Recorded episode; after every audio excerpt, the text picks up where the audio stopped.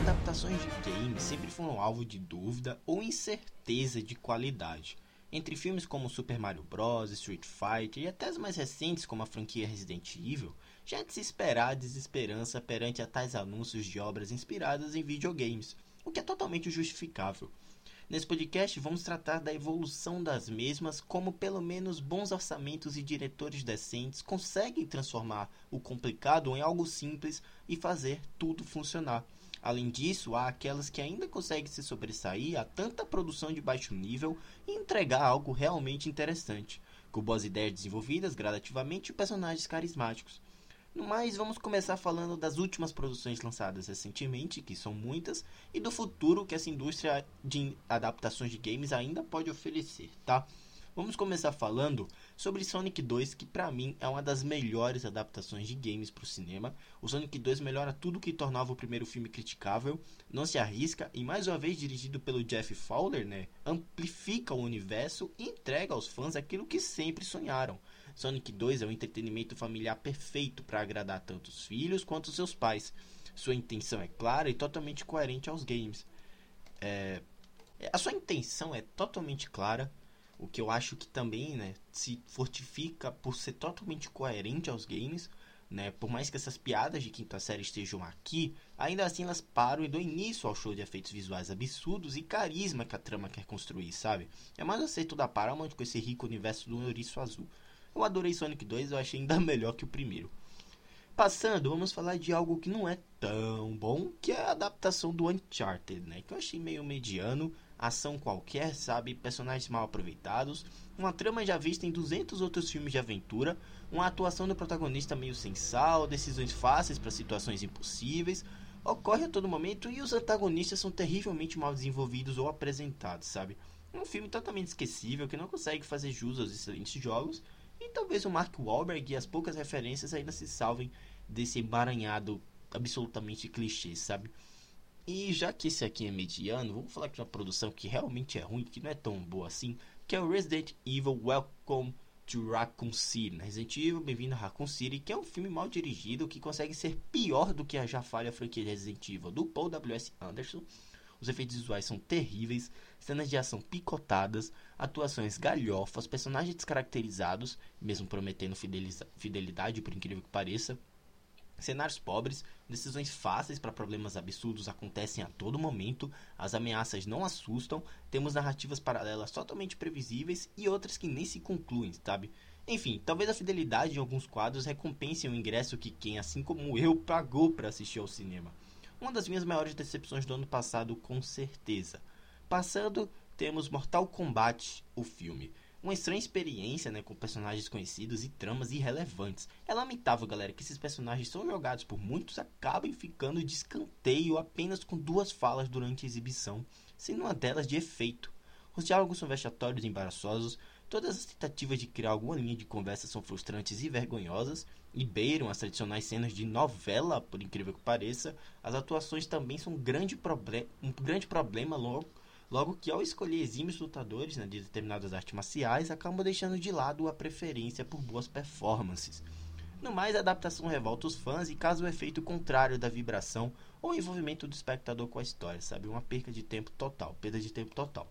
Passando, temos Arcane, a minha melhor animação de 2021, um visual lindo com personagens carismáticos, construção de universo imersivo e bem feita, e há tempos eu não via tanto capricho gráfico e narrativa em uma animação. E que bom que a Netflix conseguiu nos presentear dessa forma, né? Eu, como não sou fã dos games, é bom admitir que sim, né? Arcane conseguiu conquistar por si só e ser mais uma mão de universos de fantasia da nossa tão querida cultura pop, né? Mais do que recomendado por aqui, tá? Depois, falando em fantasia, vamos falar de Halo a série, né, uma grande produção do Paramount Plus, que consequentemente consegue retratar com fidelidade grande parte das narrativas e personagens da clássica série de games. É impossível os fãs não aprovarem pelo simples fato de tudo ser muito bem feito, sabe? Bem dirigido, bem filmado, e claro, com cenas de poxa de ação com proporções extremamente elevadas e épicas. A série de Halo é é grandiosa, é épica, se enquadra perfeitamente no hall das melhores adaptações de games. E olha, corre para assistir no catálogo de streaming do Paramount Plus, tá? Essa é imperdível.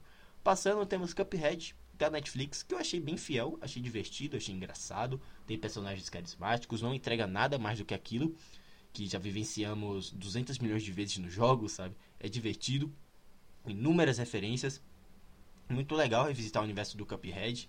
E olha, é interessante assim porque essa animação consegue ser tão fluida, sabe, dinâmica, e não perde tempo em nenhum momento, né? É capaz dos primeiros episódios não te prenderem devido à previsibilidade presente no roteiro, mas é um acerto sim para as adaptações de games e a gente fica na torcida por temporadas ainda melhores, tá? Passando aqui para finalizar nosso podcast, temos o Monster Hunter do Paul W.S. Anderson, pois é, mais uma adaptação de games do criador da franquia de filmes Resident Evil e prova que o cineasta precisa tomar um outro rumo na sua carreira, sabe? É uma verdadeira decepção com a franquia de games que, com sua própria história apresentada aqui, é perfeitamente, é terrivelmente mal dirigido. As cenas de ação são vergonhosas, os personagens não possuem desenvolvimento, a gente não pode explorar, é, explorar, meu Deus, esperar nada mais, nada menos do que o diretor da franquia de Resident Evil da Mila Jovovich, né? Mas ok, né? A sensação de ameaça é totalmente nula. Os cenários são pouco explorados, não fazem jus à escala grandiosa proposta nos jogos. E eu já esperava esse fiasco no passado, assim, e assim que lançou, eu acabei não me surpreendendo negativamente, sabe? Você espera desgraça, desgraça veio, né? Mas enfim, Agora vamos falar das futuras produções. O que, que as, essas adaptações de games reservam pra gente, tá? Começando, acho que em janeiro de 2023, a gente vai ter a série de The Last of Us da HBO. Essa, poxa, anda prometendo adaptar o primeiro jogo. Vai ter o Pedro Pascal como Joe, a Bella Ramsey como a Ellie, né, no elenco principal. Já tem mais de bastidores, já tem trailer, já tem cartazes já tem as imagens oficiais, né? Tem a confirmação que o roteirista dos aclamados jogos do Neil Druckmann vai estar diretamente envolvido na produção executiva, na direção e no roteiro de vários dos 10 episódios. A trama diz que a sinopse diz que a trama vai se passar 20 anos após a quase extinção da humanidade, que é quando Joe é contratado para levar Ellie, né, para fora de uma zona de quarentena. O que deveria ser um simples trabalho para ele se torna uma jornada brutal pelos Estados Unidos, onde os dois dependem um do outro para sobreviver. Essa sinopse é, meu Deus, quem jogou os jogos sabe, né? Mas o elenco ainda inclui a Marley Dendrich, que faz a Marlene, vai ter o Nick Offerman como Bill, Anna Torv como Tess, a Storm Reed como a Riley, acho que deve adaptar o arco da DLC sim. O Gabriel Luna, olha, como Tommy, Nico Parker como a Sarah.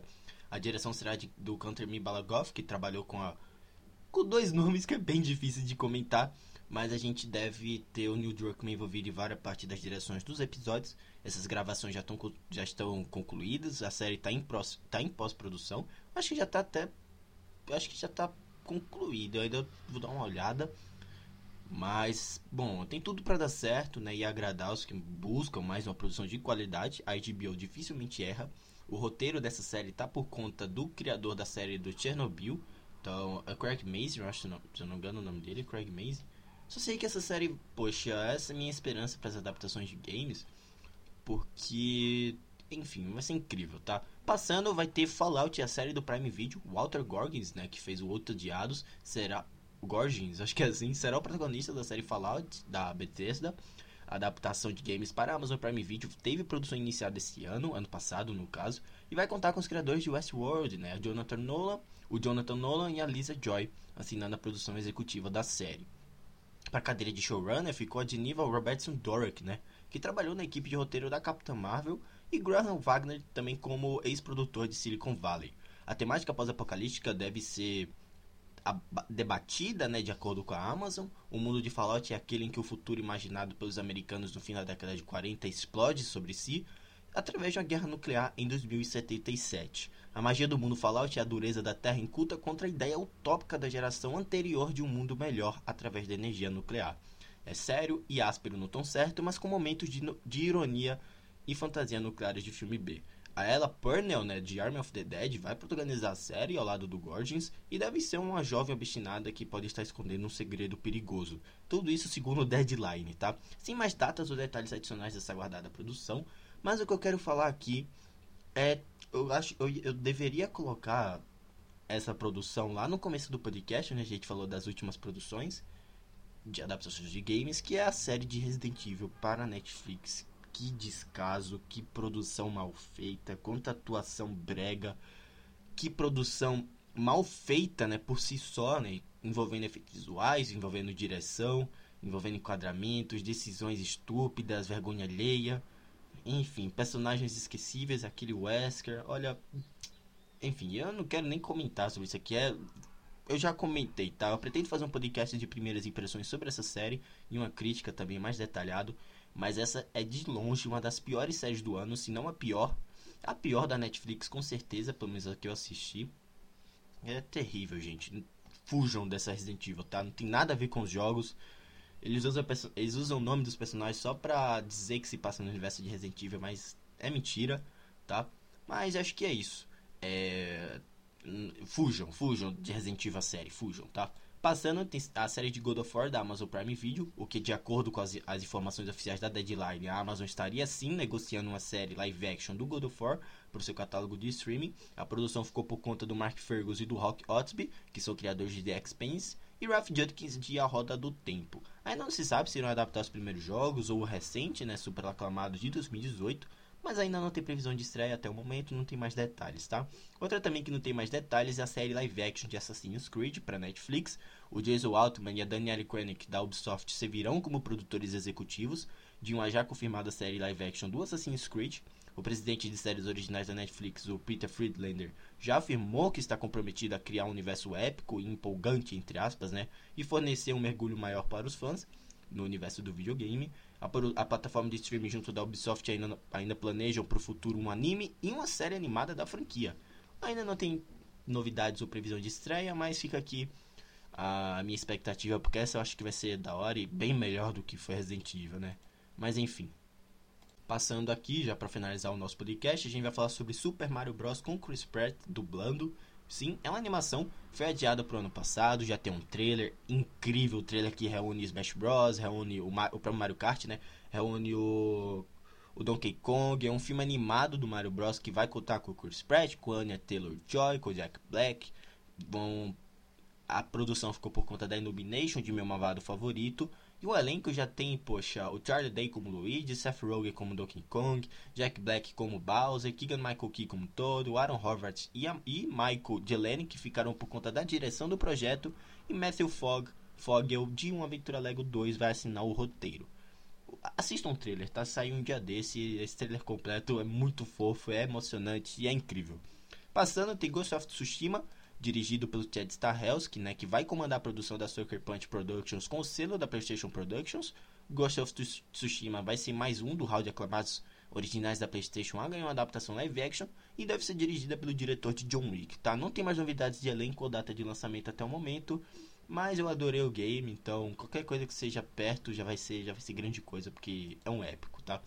Passando, vamos falar sobre as melhores produções de adaptações de games, porque teve muitas nos últimos 5, 6 anos que me surpreenderam bastante. Alguns eu já comentei aqui, que é o Sonic 1 e 2, né, que o 2, né, que melhora tudo, o que tornava o simples e agradável primeiro criticável.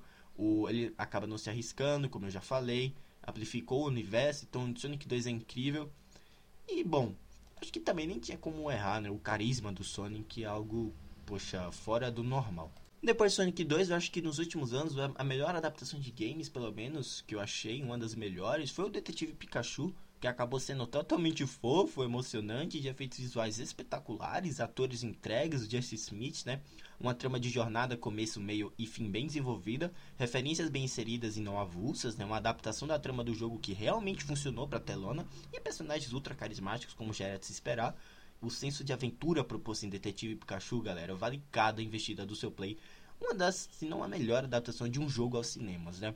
O que eu acho que também compete é Silent Hill, o primeiro filme, tá? De, aquele, a sequência desastrosa. O primeiro filme, né? Poucas vezes eu não dei nada pelo filme e consegui ser surpreendido 100%, tá? Talvez pelas ideias envolvidas e pela paixão dos realizadores aos jogos clássicos, esse filme conseguiu se manter como uma baita obra de horror atmosférico sabe? Com o conceito dos games apresentado aos poucos e uma trama que te convida a embarcar naquele universo caótico. Te prende do início ao fim e até as atuações conseguem entregar o que lhes é ordenado. O primeiro Silent Hill abraça a fidelidade e mesmo assim consegue se manter dentro do gênero.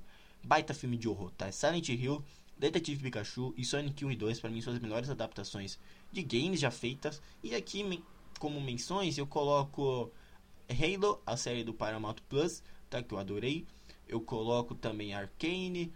Coloco. Acho que só isso mesmo. Eu ia pensar em Uncharted, mas é tão medíocre e esquecível que eu acho que não merece competir com, sei lá, Arcane, né? Que tá nessa lista. Mas, enfim, galera, acho que é isso. Eu vou deixando vocês por aqui. Essa pra mim poxa, foi era um podcast que eu queria fazer há bastante tempo sobre essa evolução das adaptações de games, tá? E como o Sonic 2 acertou bastante, acho que é isso. Vou deixando vocês por aqui, me siga no Twitter com opinião de filmes, séries e jogos e na Cashbox com reviews exclusivos, temporada de premiações eu comento também, eventos da cultura pop e até podcasts sobre games, tá bom? É isso, vou deixando vocês por aqui, galera. Um grande abraço e até a próxima. Tchau.